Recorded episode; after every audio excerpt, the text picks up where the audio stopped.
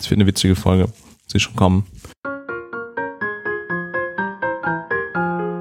Hallo zusammen, Welt da draußen, Hello World. Ähm, das ist der Young Urban Anesthesiologist Podcast aus Göttingen. Äh, alles zum Thema Anästhesie, Intensivmedizin, Notfallmedizin, Schmerzmedizin und Palliativmedizin oder so ähnlich. Wir schulden euch noch eine Dobutamin-Folge. Das ist das, was wir uns heute vorgenommen haben, dass wir die Tipps und Tricks, Feinheiten und Details zu diesem Thema äh, rauskramen und aufbereiten. Was uns auch noch beschäftigt, ist die Zukunft von Twitter. Mm, da habe ich noch keine endgültige Meinung, wie wir uns da in Zukunft äh, aufstellen und verhalten werden. Der Mastodon-Account ist schon angelegt, aber der ist noch nicht gepflegt oder noch nicht schön und wird auch noch nicht überwacht und äh, gemonitort. Also das ist, was uns beschäftigt. Dann gab's auf Spotify ähm, so eine kleine Flut an den Jahresrückblicken und Zusammenfassungen und da haben ähm, eine ganze Reihe von Leuten uns ähm, ja, sehr, sehr nett Feedback gegeben äh, und uns geschrieben, wie viel Zeit sie mit unseren Stimmen in Autos und äh, wo auch immer ähm, verbringen. Das finden wir total krass und freuen uns natürlich total. Vielen Dank dafür. Mit von der Partie heute, habt ihr vielleicht schon gehört, sind äh, Ralf und Clemens. Uhu. Moin.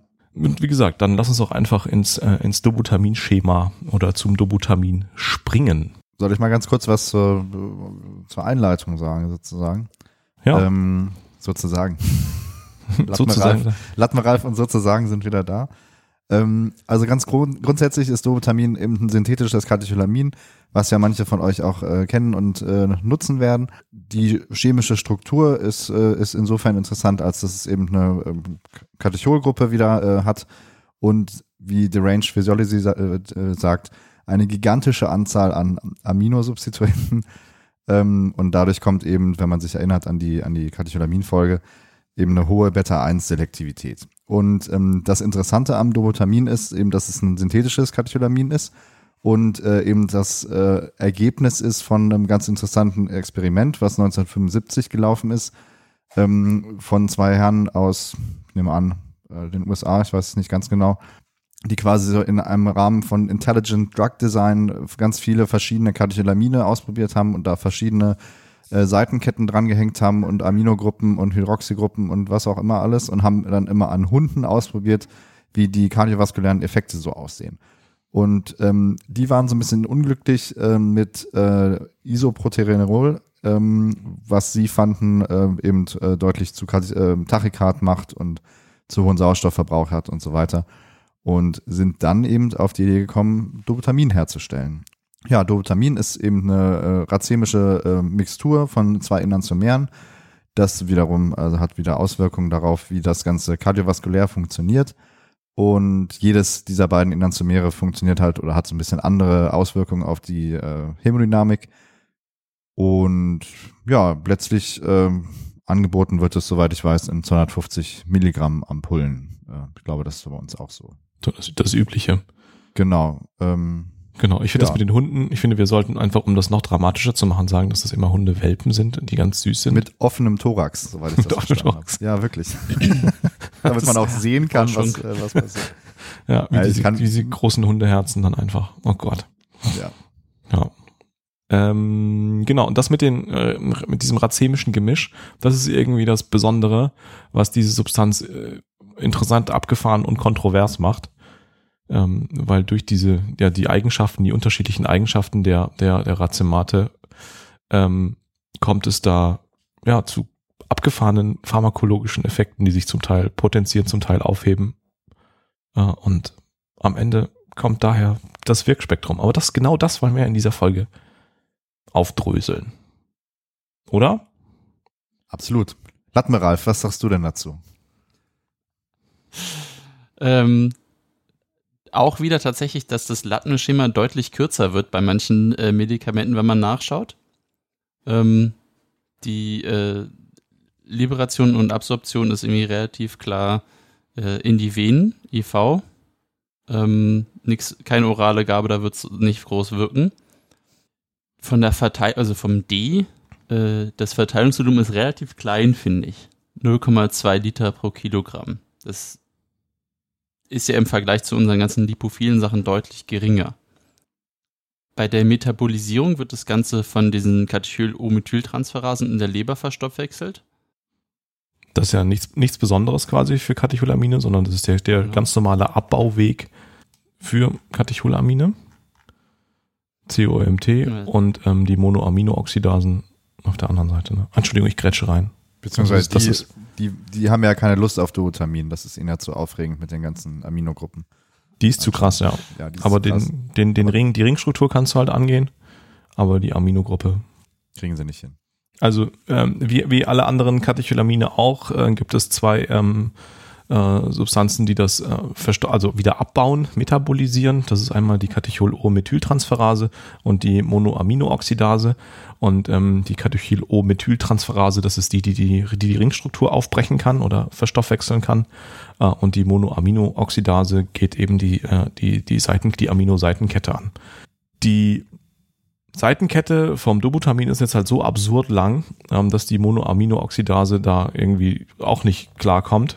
Und ähm, also zumindest die, die übliche Gewebe-Mau. ähm, und dann bleibt halt nur noch die Katechyl-O-Methyltransferase, um diesen Brenzkatechinring äh, aufzubrechen und ähm, das abzubauen. Und dann entsteht aus dem Dobutamin äh, eine Substanz, die heißt, Katechy äh, die heißt 3-O-Methyldobutammin.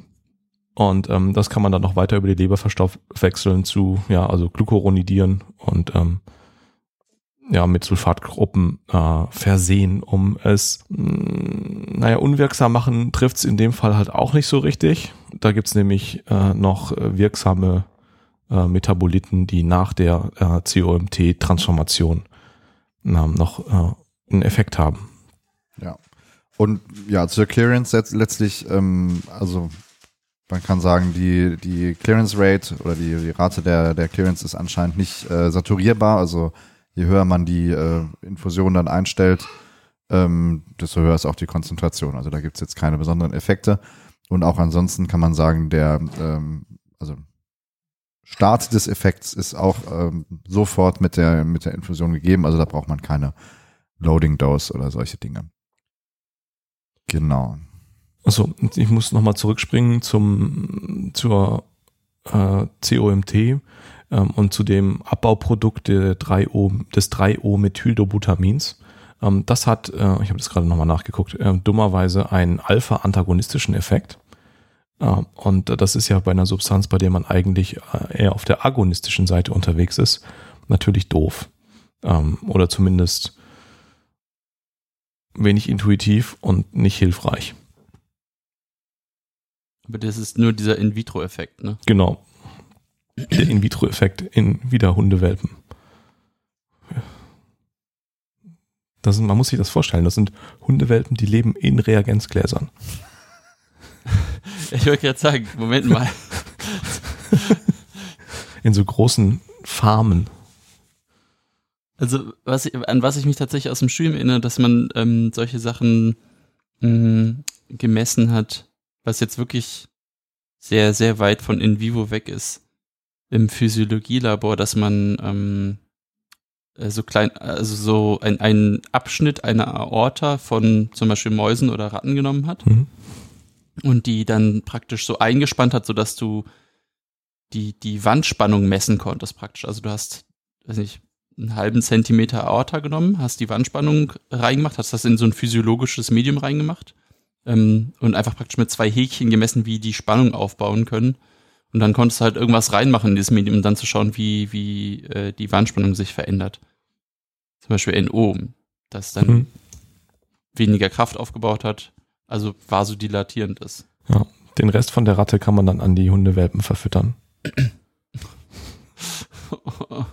Oh Gott. okay, gut. Ähm, Dopamine vers- äh, funktioniert letztlich auf Beta-1-Rezeptoren ähm, auf die übliche Art und Weise über ein G-Protein gekoppelte Aktivierung der Adenylcyclase oder Aden Adenyl Adenylcyclase, wie es hier so schön heißt. Und die wiederum erhöht dann die CAMP-Konzentration in der Zelle und ähm, ja, insbesondere also in Myozyten, wo es uns ja interessiert. Und daraufhin hat man dann eben mehr Kalzium und eben eine in verstärkte Kontraktilität des Herzmuskels. Und wie schon gesagt, ähm, macht eben Doputamin leider nicht nur Effekte auf die Beta-1-Rezeptoren, sondern macht so ein bisschen, äh, ja, auch noch andere Rezeptoren, die es äh, mit beeinflusst. Und ähm, ja, das besprechen wir gleich nochmal, nehme ich an. Genau, aber das ist schon mal ganz grob der Haupteffekt, dem äh, der Dovutamin zugeschrieben wird, eben der Beta-1-Effekt. Ja, vielleicht ist das auch gleich der Moment, wo wir über diese äh, Eigenschaften von den äh, einzelnen Stereo Stereoisomeren ähm, irgendwie sprechen. Wie gesagt, es ist ein, ein Racematen-Gemisch aus zwei ähm, spiegelbildlichen Molekülen, die, die dummerweise etwas unterschiedliche äh, pharmakologische Eigenschaften haben. Ähm, also es gibt das Plus und das Minus äh. Ähm, und die haben alle Einfluss auf Alpha 1, Beta 1 und Beta 2, aber dummerweise auf unterschiedliche Art und Weisen. Ähm, und ähm, das müssen wir jetzt einfach einmal sagen, ähm, auch wenn man das, sich das in, am besten in einer Tabelle anguckt, die wir euch in den ähm, Show Notes oder in den in den ähm, Kapitelbildern, die euch eine vernünftige Podcast-App anzeigt, ähm, natürlich verlinken. Es gibt diese zwei Stereoisomere mhm. ähm, und die ähm, haben ihre Alpha 1, Beta 1, Beta 2 Wirkung. Mhm. Das Plus-Stereoisomer, das hat eine hohe Affinität, aber gar keine agonistische Aktivität am Alpha 1 Rezeptor. Ich finde, das ist irgendwie eine wichtige Sache, die man dann mhm. auch sieht, wenn man sich diese, die, die, die physiologischen Daten anschaut.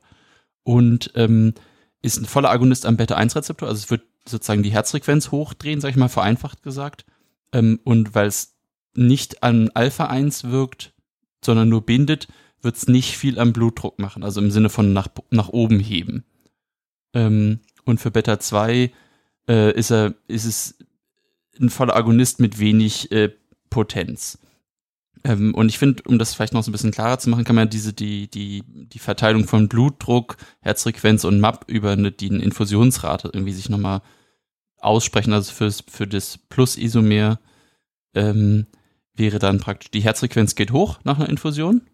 Wenn man, ähm, wenn man eine isolierte Infusion von dem Plus-Stereoisomer genau. machen könnte, was man genau. im was irgendwie keiner macht, was, aber hey, lass uns drüber ist halt, ist halt in, es ist halt nicht äh, käuflich verfügbar, aber in dem, in dem Studiensetting äh, in Hundewelpen könnte man äh, das Plus-Stereoisomer isoliert da reingeben und dann würde man beobachten, dass die Herzfrequenz hochgeht und der MAP runtergeht.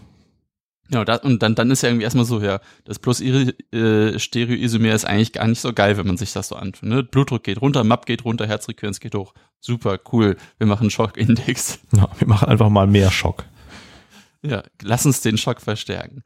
Ähm, und andersrum, wenn wir jetzt von dem äh, Minus-Stereoisomer ähm, sprechen, haben wir jetzt für Alpha 1 auch wieder eine hohe Affinität und ähm, ein, ein partialagonistische Aktivität, die aber irgendwie eine gewisse Stärke hat. Also da, da wird sich was an Alpha 1 tun, agonistisch. Ähm, und dementsprechend ist auch die, die, die, wird der Blutdruck steigen. Der hat natürlich viele Gründe, warum er steigen kann. Ähm, aber ist zumindest erstmal der Effekt, den man beobachtet, dann, wenn man es infundiert, das Minus-Stereoisomer. Und ähm, ist halt im Vergleich zum Plus-Stereoisomer bei Beta 1 ähm, auch ein voller Agonist, aber die, die Potenz deutlich geringer. Und bei Beta 2 äh, ein minimaler Effekt. Ähm, wenn man sich das physiologisch über eine Zeit anschaut, gehen Blutdruck, MAP, systolisch und diastolisch alle hoch und die Herzfrequenz geht aber nur ein bisschen hoch im Vergleich. Ja. Ähm, also ein bisschen besser, aber es ist irgendwie sag mal, äh, korrigiert mich, wenn ich es äh, jetzt irgendwie falsch interpretiere, aber es hat so ein bisschen das Wirkspektrum wie so Noradrenalin zum Beispiel. Nicht ganz, aber so ein bisschen in die Richtung. So vergleichbar, ja. Was, so von der physiologischen Effekt. Und dann ähm, jetzt haben, jetzt, haben wir jetzt über das. Jetzt haben wir halt das Problem, dass wir ein Stereoisomer haben, was die Herzfrequenz signifikant steigert und eins, was so ein bisschen die Herzfrequenz steigert. Dann ähm, macht das Plus ähm, Stereoisomer macht einen schlechteren MAP und das Minus-Stereoisomer macht einen besseren Map. Und jetzt am Ende mischen wir das äh, wild zusammen. So eine 50-50-Mischung ist das. Ähm, und dann ist die Frage, was kommt dann eigentlich raus? Und ist es smart, das zu benutzen?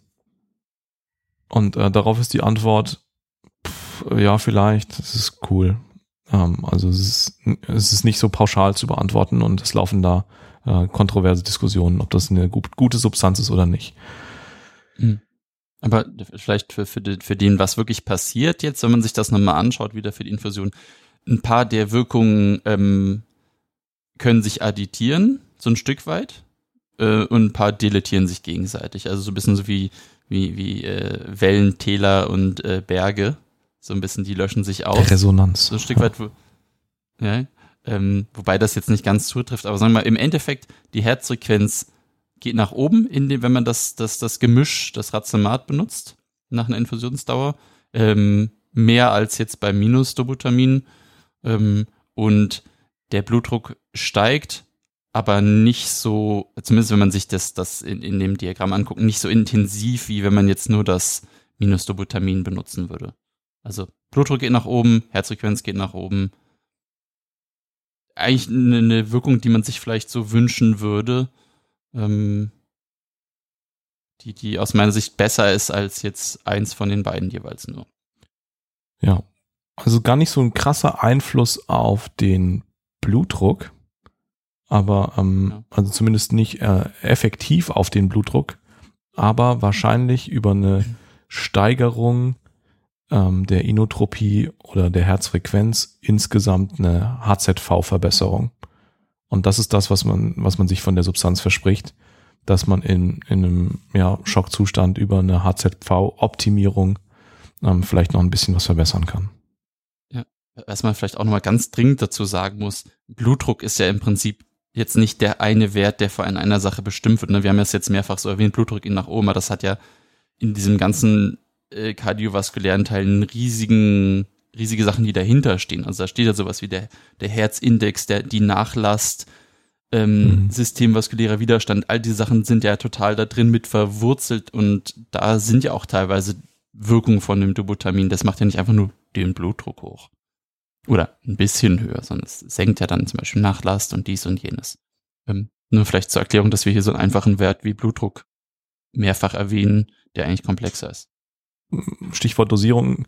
Es gibt, äh, also mir, mir bekannt oder in unserem Krankenhaus verfügbar ist einfach nur eine IV-Zubereitung äh, mit äh, 250 Milligramm auf 50 Milliliter. Ähm, und ähm, klar ist das als Katecholamin was, was wir eigentlich nach Wirkung titrieren möchten, aber der Wirkungseintritt ist nicht so unmittelbar, dass man das äh, hoch und runter äh, fahren kann innerhalb von, ich sag mal, wenigen Minuten, weniger als zehn Minuten, sondern muss schon so einen kleinen Moment warten, bis die, bis die Effekte spürbar oder messbar sind. Ähm, und ähm, deswegen gibt das so, also machen wir das ganz pragmatisch so schrittweise, ähm, dass das in äh, entweder Milligramm, Mikrogramm pro Kilogramm und Stunde oder in Milliliter pro Stunde irgendwie angegeben wird. Und dann sind das irgendwie relevante Schritte, irgendwie mit fünf Milliliter pro Stunde 10 Milliliter pro Stunde, 15, 20, 25. 25 ist echt viel. Und dann geht es am Ende darum, was ist dein Erfolgskriterium oder wie misst du eigentlich deine dein, also dein, dein Erfolg deiner, deiner Maßnahme beim Doputamin oder bei deinem Katecholamin. Und ich glaube, das ist eine Substanz, da kommt man ohne erweitertes thermodynamisches Monitoring nicht so richtig weiter, weil du, so wie Ralf gerade gesagt hast, halt nicht nur auf den Blutdruck und die Herzfrequenz gucken möchtest, sondern du möchtest eigentlich die Effekte auf den äh, systemvaskulären Widerstand oder den Cardiac Index ähm, ja, noch sehen und dann brauchst du halt ein Pico oder ein Pack oder was auch immer dir zum ähm, dein erweitertes thermodynamisches Monitoring da irgendwie verspricht. Also wenn ich an einem Punkt bin, ähm, wo ich äh, darüber nachdenke, Dobutamin in mein Katecholamin-Regime, in meine differenzierte Katecholamin-Strategie zu ergänzen, ist das auch der Punkt, wo ich gerne mehr über meinen Patienten wissen möchte als äh, nur die äh, arteriellen Blutdruck und äh, eine Herzfrequenz. Hattest du die Dosierung jetzt gesagt oder habe ich das? Also wir machen dann die Perfuserspritze voll mit den 250 äh, Milligramm pro 50 Milliliter und lassen die dann mit 5 Milliliter in der Stunde anlaufen und gucken nach 10 Minuten, ob sich äh, der Pico oder welches thermodynamische Monitoring auch immer ähm, dann relevant verändert hat und ähm, gehen dann halt hoch oder machen es wieder aus. Also unter 5 Milliliter pro Stunde machen wir es nicht äh, und äh, über 25 machen wir es auch nicht. Und 5 Milliliter pro Stunde sind 25 ähm, Milligramm dann, ne? Genau. Nur um, um, um sozusagen in coolen Dosen zu sprechen und nicht lustigen Laufrahmen. Ja, Gamma. Ach Oh Gott. Oh je. Na gut, es gibt ja noch ein paar Sachen, die man nicht so gut messen kann. Also zum Beispiel äh, Blutfluss in den Koronarien. Ähm, anscheinend macht es zumindest bei gesunden Menschen eine, eine gewisse äh, ähm, Vasodilatation der Koronararterien. Ähm, aber äh, das wurde anscheinend noch nicht so richtig gut untersucht, ob das auch bei Leuten, die halt Dobotamin brauchen, im Sinne von zum Beispiel kardiogenen äh, Schock ähm, im Rahmen von einem Herzinfarkt, ob das da auch wirklich ähm, die entsprechende Vasodilatation macht, die man sich so wünschen würde. Und dann, was ja auch noch interessant ist, ist jetzt bei Patienten im Rechtsherzversagen oder Patienten mit einem pulmonalen Hypertonus, ob es da irgendeinen sinnvollen Effekt hat, also sprich, ob es zum Beispiel einen pulmonalen äh, Hypertonus behandeln kann. Und anscheinend gibt es auch da äh, ganz äh, stabile Untersuchungen dazu, dass es zwar zu einem gewissen äh, Absinken des, äh, der, des pulmonararteriellen Drucks kommt, aber das ist wohl nicht wirklich klinisch relevant. Und wenn man das eben haben möchte, dann muss man eher zum Beispiel auf Phosphodiesterase-Inhibitoren setzen oder auf andere äh, Stoffklassen, aber eben nicht unbedingt auf Dobutamин. Genau, und damit kommen wir ja auch so ein bisschen schon dahin, ähm, welche Indikationen gibt es denn überhaupt äh, für eine Dobutamininfusion? Wir haben das ja gerade schon ganz kurz erwähnt. Äh, klar, die Hauptstrategie äh, äh, wird sicherlich sein bei Patienten im kardiogenen Schock, aber es gibt ja auch noch äh, ein paar andere, zum Beispiel auch ein bisschen historischere äh, Anwendungsbereiche, wie zum Beispiel ähm, die Dobutaminferien. Also anscheinend muss es in der Vergangenheit ähm, Usus gewesen sein, dass man Patienten für eine kurze Zeit eben auf eine Intensivstation aufnimmt, ähm, um ihnen zum Beispiel für 48 bis 72 Stunden Infusionen von Dobutamin zukommen zu lassen, also so ähnlich wie so eine Levosimendan-Therapie, wenn man so möchte. Ähm, ob das wirklich ähm, ja durchschlagenden Effekt hat, ist so ein bisschen sei so ein bisschen dahingestellt. Es gibt da äh, ein paar Untersuchungen, die wir gefunden haben, die eben zwar zeigen, dass es schon einen messbaren Effekt auch nach vier Wochen noch gibt, aber ob das wirklich äh, zum Beispiel das äh, langfristige Überleben ähm, im Vergleich zu den Leuten, die das nicht bekommen hat, äh, bekommen haben, verbessert ist, äh, ja zumindest fraglich. Also nicht da ist, wahrscheinlich. Da ist auch irgendwie die die pharmakologische ähm, Kausalkette auch nicht klar, warum das überhaupt funktionieren sollte dass man jemandem da eine längere Wirkung als äh, die paar Minuten, die die COMT äh, der, der Substanz eigentlich erlaubt, äh, dem System zuschreiben sollte. Aber wir kamen eigentlich vom kardiogenen Schock äh, oder den, den unterschiedlichen Schockformen und müssen da, glaube ich, nochmal ein bisschen genauer drauf eingehen. Wir machen das ja im kardiogenen Schock, um, um Cardiac Output ähm, zu optimieren. Und ähm, da gibt's ich würde sagen, gemischte Meinungen in der, in der Intensivwelt, ähm, ob das die optimale Substanz ist, das zu erreichen oder ob man da gleich irgendwie einen, einen Calcium Sensitizer äh, nehmen sollte und damit vielleicht bessere Effekte hat. Und ähm, so wie ich das verstanden hat, ähm, steht es da einigermaßen unentschieden, ähm, dass man beide Substanzen dafür oder Substanzklassen dafür benutzen könnte. Die große Frage ist ja nicht nur der isolierte kardiogene Schock. Also es ist ja nicht keine Substanz, mit der man äh, oder mit der ich intuitiv, wenn man mir einen kardiogenen Schockpatienten äh, vorlegt, würde ich nicht sagen, wir machen als erstes Dobutamin, sondern mein erster Reflex wäre irgendwie MAP hochziehen, indem ich ähm, Vasokonstriktion über Noradrenalin mache. Und wenn ich damit nicht glücklich bin, dann überlege ich, welche Substanz ich dazu nehme. Ähm, und ähm, das könnte im kardiogenen Schock eben Dobutamin sein. Ähm, und äh, darauf gibt's auch irgendwie keine gute Antwort, ähm, ob man, ob man das machen sollte oder warum man, ob man nicht einfach Adrenalin nimmt, wenn man, wenn man diese Effekte auf den, auf den äh, Adrenorezeptoren haben möchte. Mm, es gibt Kliniken, die nutzen kein Dobutamin. Es ist kein, also Dogmen sind wie immer äh, gefährlich, aber ähm, vielleicht gibt's da so, so, so Schwerpunkte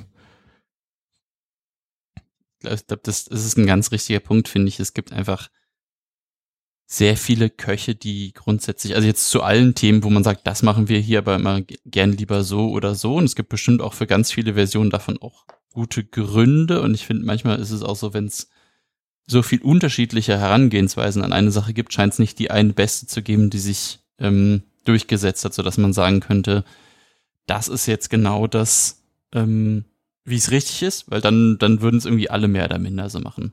Ähm, und mh, mm, ich finde, das ist auch so ein bisschen gefühlt die Kernaussage, die es vielleicht zum Dubutamin gibt. Wir wissen so grob, was es macht, wofür es gut ist, aber es ist definitiv klinisch gesehen kein Heilmittel und die Studien sagen jetzt auch nicht, und damit wird alles besser und das ist viel, viel besser als alle anderen Sachen, weil man könnte natürlich jetzt auch mit Adrenalin irgendwie ein paar von den Effekten erreichen, die, die wir dem Dobutamin zuschreiben. Gerade in dieser Kombination, wenn wir irgendwie sagen, wir müssen Vasokonstriktion machen und Inotropie, ähm, dann sind es ja äh, Dinge, die wir zum Beispiel mit Noradrenalin plus Dobutamin erreichen könnten, aber wir könnten halt auch einfach nur Adrenalin benutzen und hätten theoretisch aus einer pharmakologischen Perspektive einen vergleichbaren Effekt oder einen erwartbaren Effekt.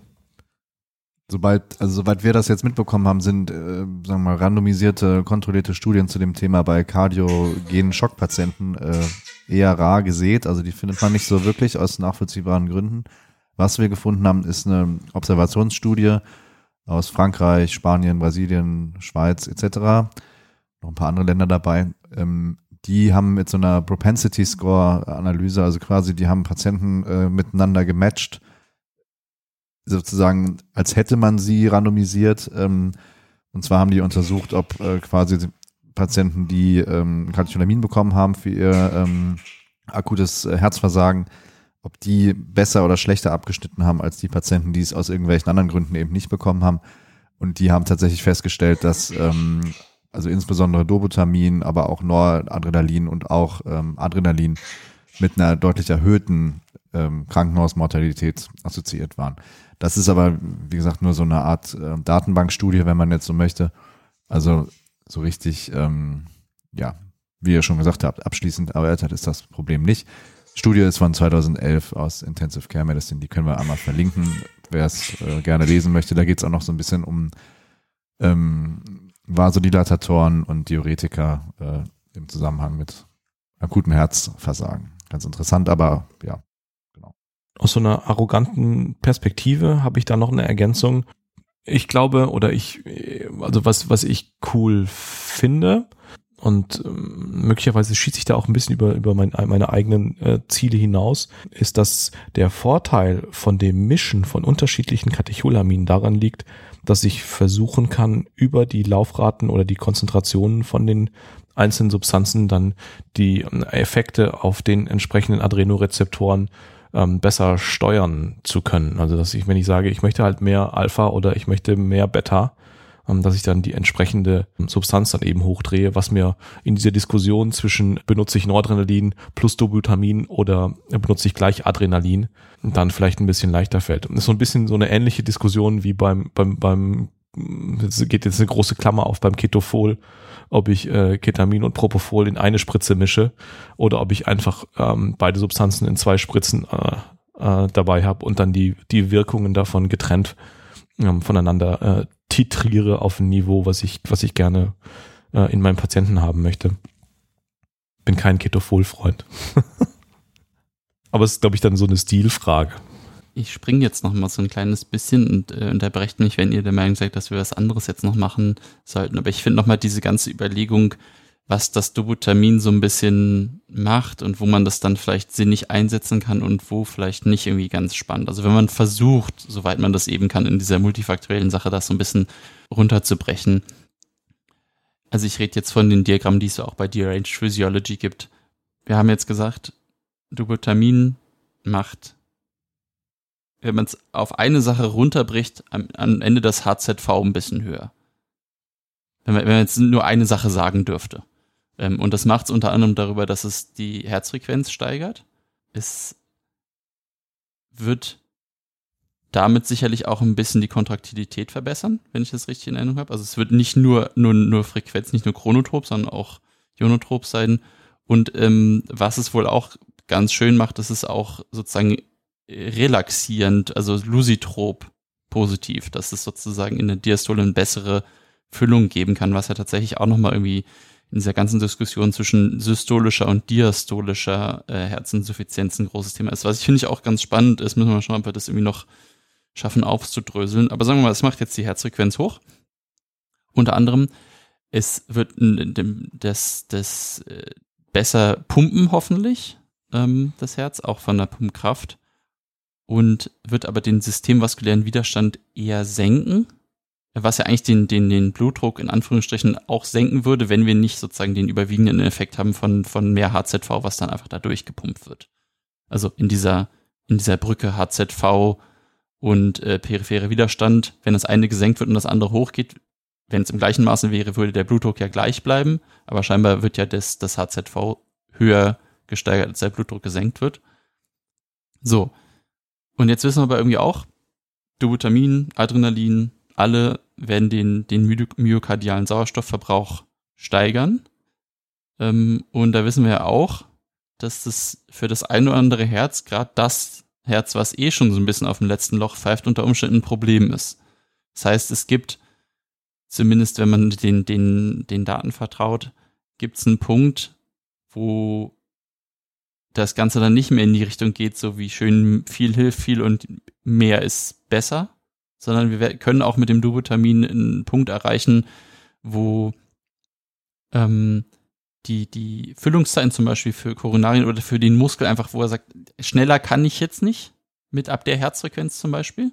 Da habe ich nicht mehr genügend äh, diastolische Zeit für eine gute Erholung, für eine, eine ausreichende Füllung wieder. Gerade jetzt zum Beispiel jemand, der auch ein, eine diastolische Dysfunktion jetzt vielleicht hat, dann wird ab einem gewissen Punkt ist ja einfach von den Zeiten, die man dafür hat, nicht mehr genügend Zeit, dass das Blut in den Ventrikel reinkommen kann. Und dann pumpt es immer noch so einen halb vollen Ventrikel wieder leer. Und ähm, die, die, die, das Myokard wird immer schwächer, weil es immer weniger Sauerstoff bekommt. Und dann werden wir irgendwann so einen Knick erleben, in der, wenn wir praktisch die, die Dosis immer weiter erhöhen, wo de, der Herzindex ähm, wieder fallen wird. Ihr guckt mich so fragend an. Nee. Okay.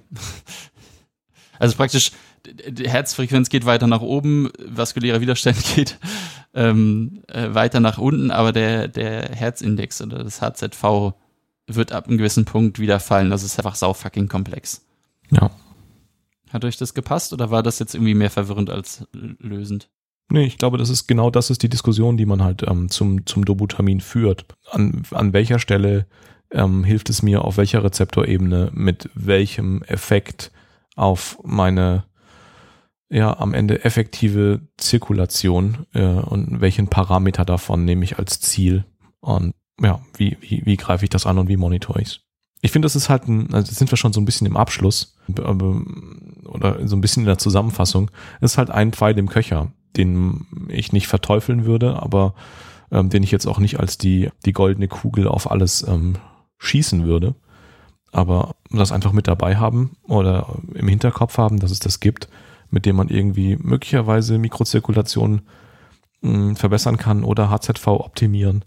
Wenn man es vernünftig monitoren kann, ähm, dann ist doch gut.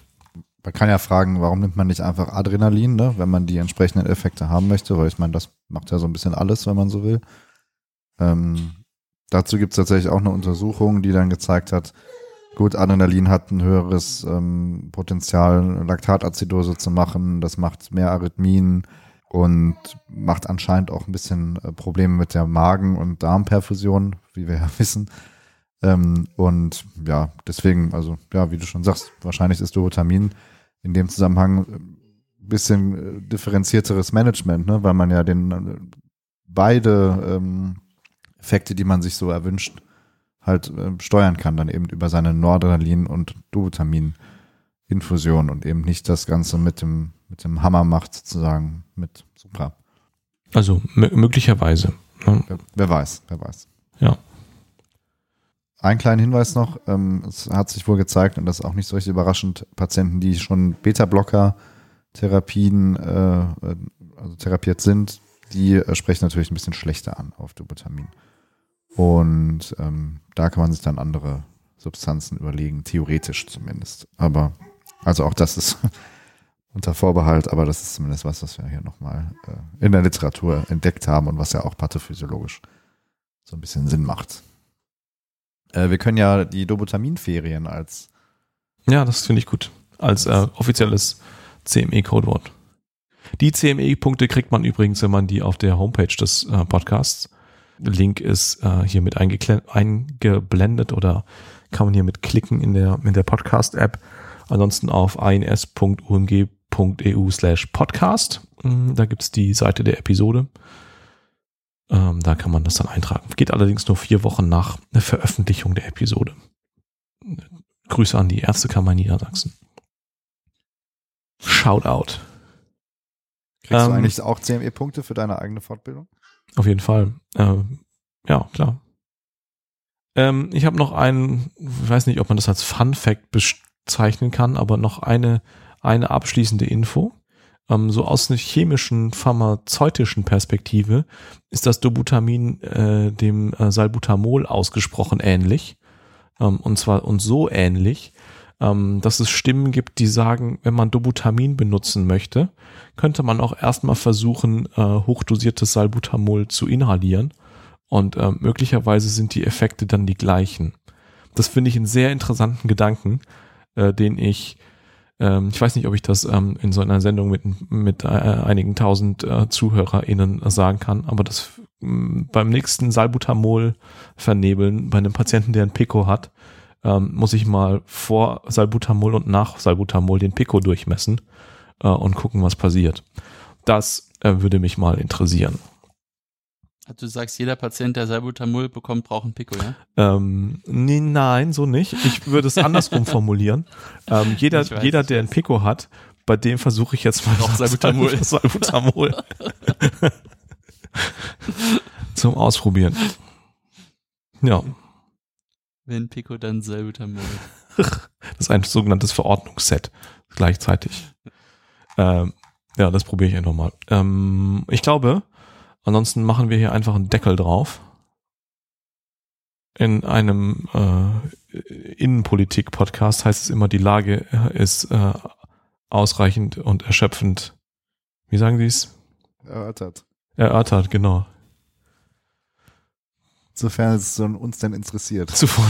genau. äh, das finde ich ein gutes Schlusswort. Ähm, und vielen Dank fürs äh, Zuhören. Hinterlasst uns freundliche Bewertungen auf den einschlägigen Portalen. Tschüss. Ciao. Tschüss.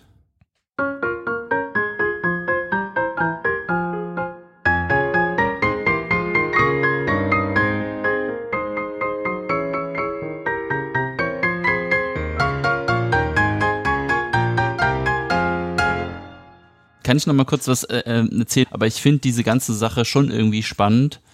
Dieses, dieses Durchdiskutieren von, von der Herzinsuffizienz. Ich, ich, ich will es euch nur mal erzählen, es sei denn, ihr müsst jetzt weg. Ich muss nicht, ich, ich muss gleich weg, aber fünf Minuten habe ich noch. Ähm, es, es, gibt im Marino eine ne, ne Tabelle, die im Prinzip postoperativ, postoperative Zeit bis vier Stunden sieht und einen Patienten, der dann ähm, linksinsuffizient wird, ähm, postoperativ. Hm? Also es gibt eine Tabelle, die, die schaut auf Herzindex, Schlagvolumen, Herzfrequenz und Wedge-Druck. Ähm, also nicht Tabelle, ein Graph. Der schaut sich vier Stunden postoperativ an und sagt halt, es gibt drei Phasen am Anfang hast du, ähm, bleibt, sagen wir mal, Herzfrequenz, Schlagvolumen geht so ein bisschen runter, aber es passiert nicht viel. Herzindex bleibt auch gleich, aber als erstes Zeichen geht der Wedge-Druck hoch. Ähm, weil sozusagen wahrscheinlich einfach dann doch am Ende des Tages nicht mehr ganz so viel äh, abtransportiert oder es nicht mehr ganz ausreicht. Und dann hast du die zweite Phase, wo der Wedge-Druck jetzt noch gehalten wird, aber es wird halt kompensiert ähm, dass dein, dein Schlagvolumen wird immer geringer, aber du, dein Herzindex fällt noch nicht, weil du halt mit der Herzfrequenz hochgehst. Mhm. Also als, als, als normale Gegenmechanismen.